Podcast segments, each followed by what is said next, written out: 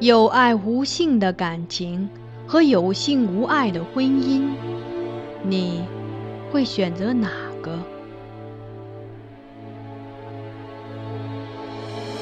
这是一个淹没于宋史中的故事。皇帝的爱女选择了前者，她贵为公主，不更父母之言，谓之失德之名。纵自兄义，无所畏惮，数为君父之命，凌灭夫家。他身为内侍，不自谨，过恶至大，罪恶山积，当服众诛。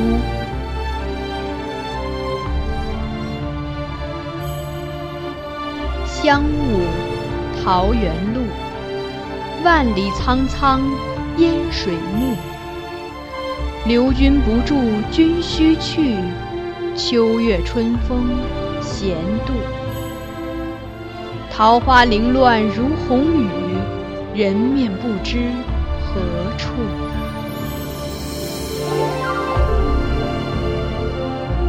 欢迎收听米兰 Lady 作品《孤城闭》，由菊与纸播讲。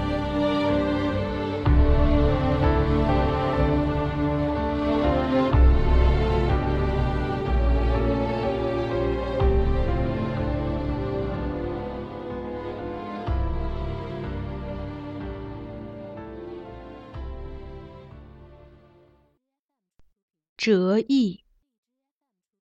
金上不是没有出言挽留，但张先生一再坚持。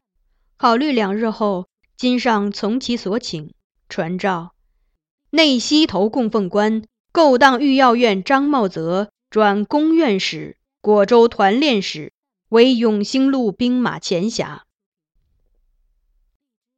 先生此去几时归来？我私下问他。他唯一笑，并未回答。然而，他表现的像是不打算回来了。他取出所有积累未用的俸禄分给下属，那是很大一笔钱，但多年来只被他堆在角落里，成千上万民，竟似从未蒙他细看，大多连包装上的封条都没拆开过。与钱一起被他馈赠于人的。还有许多帝后赏赐的布帛、珠宝、古玩。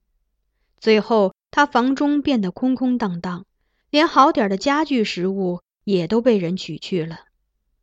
而他要带走的行囊中，除了公务文件，便只有几件换洗衣服和几名必要的路费。他没有忘记我，启程前一天特意请我过去，精选了几块上等古墨，端西砚。以及他珍藏的龙凤团茶给我，我谢而不受。看看他内室上保留着那三口大箱子，道：“这些箱子先生也带走吗？若要留于宫中，便交与怀吉暂时保存吧。”他明白我的意思，道：“怀吉，谢谢你。我也想把这些箱子托付于你，但不是请你保存。”而是想请你代我把它送给一个人。我颔首，请他明示。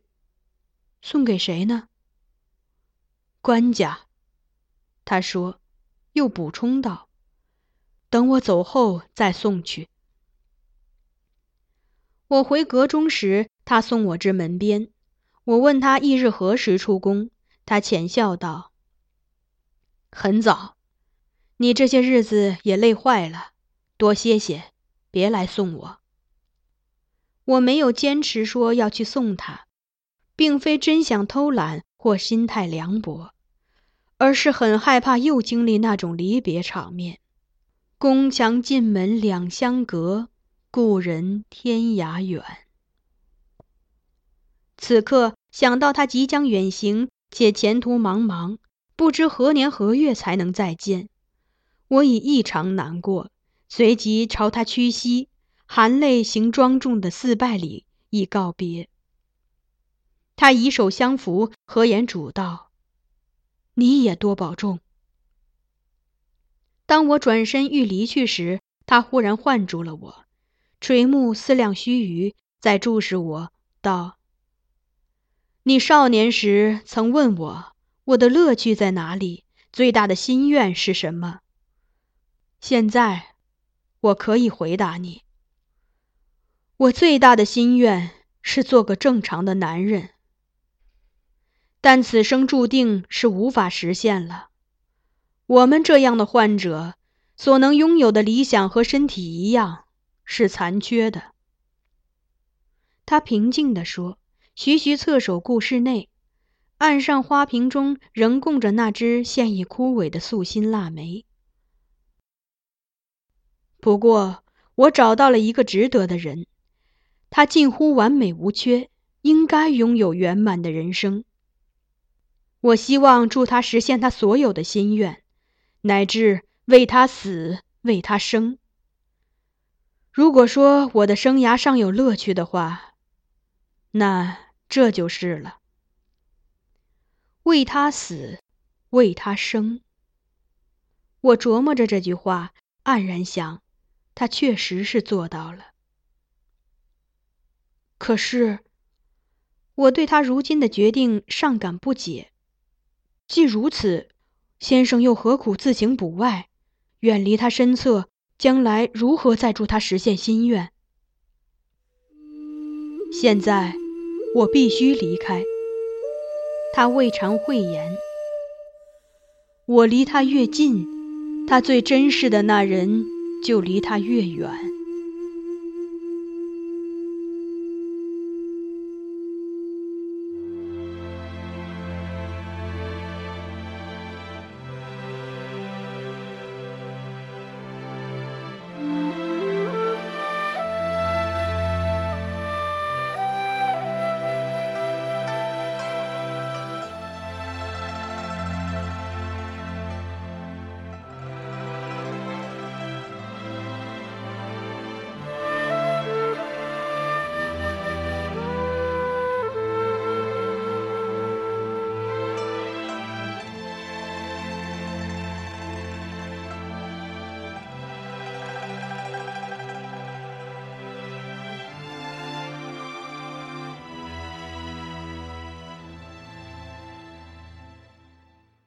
次日晨，我照常随公主定省中宫，着意观察皇后表情，并未找到一丝特别的情绪，例如忧郁、哀伤之类。她沉静依旧，显然不曾出去送别张先生，甚至在与我们的言谈中也没提到他一句，只是和颜说着常说的话，细论今上日常喜好，叮嘱我们照顾好他。不过。这一天，他的殿阁中飘满了素心腊梅香。当我把那几个装满飞白故纸的箱子送到福宁殿时，殿前桃李花次第新开，已是春意盎然。我带着运送箱子的几名小黄门轻轻经过，透过那红红白白的深浅花枝。见金上已坐于廊下临时设的软榻上赏花，着冠巾披鹤氅，虽形容清简，但神情清朗，意态闲适，已不见病颓之状。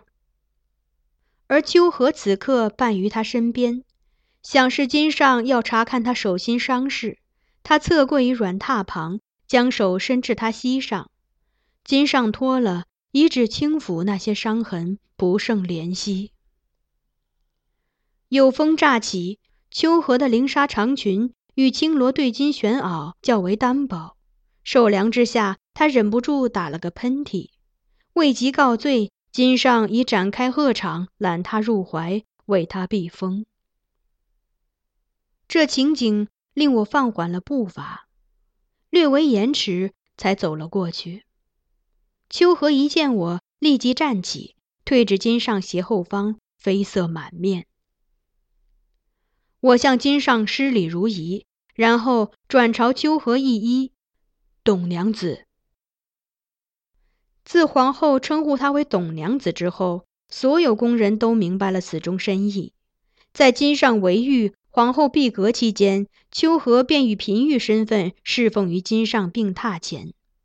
如今，金上已给他为御史，封号是文喜献君。他宫籍上的名分已正式从女官转为了天子嫔御。看来他始终未适应这新身份。见我失礼，他下意识的连任还礼，浑然忘记他现在也是我的主子了。未免秋荷尴尬，我没有多看他，旋即命小黄门割下箱子，向金上说明了张先生献礼之意。这其中是何物？金上不解地问。我托辞说不知。金上遂命人打开了箱子。那千百卷飞白残篇被取出，相继展现于金上眼前。细看数十卷后，他的表情亦从起初的迷惘，随后的惊讶，逐渐转化为最终的黯然神伤。这也证实了我心底的猜测：关于这些墨迹出自谁笔下？在十几二十年的漫长岁月里。他躲在他看不见的殿阁中，一笔笔的写，而另一个他悄然立于他身后，一卷卷的收。此间隐士欲说还休，倒是这一堆固执，虽然永远保持着沉默的姿态，却可被视为最值得信任的知情者，铁证如山，胜过旁人千言万语。手中。金上后来开言，换过殿前侍立的人手中：“你折些花枝给皇后送去，为我传几句话。今日风和日丽，玉宇倾城，想必晚间夜色亦好，何不同往后院水殿，共赏松间明月？这是个完美的结局。我庆幸未负张先生所托。”遂告退离开，多日来暗淡的心情终于因此蒙上了一抹亮色。出了福宁殿宫门，忽然听见秋荷唤我，讶然回首，见他已跟了过来。我送送你，他轻声说。我忙应道：“不敢劳烦董娘子。”他低首道：“私下听你这样唤我。”我真难受。我无语，好半天才问他：“秋荷，你快乐吗？”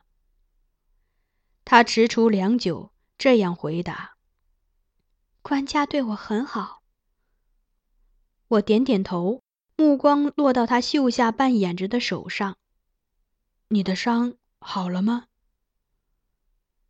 他徐徐伸出受伤的左手，掌心向上。朝我展开。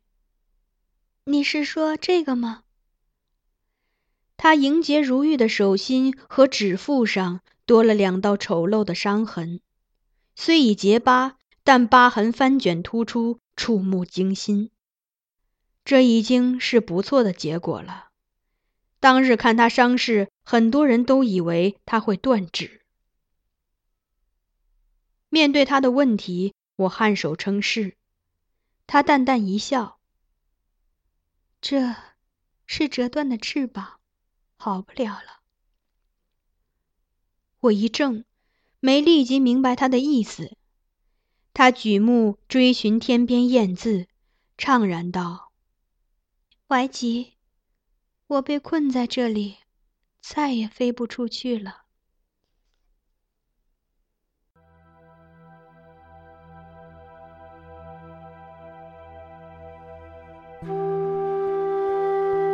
您刚才收听到的是橘子播讲的有声小说《孤城闭》，欢迎继续收听。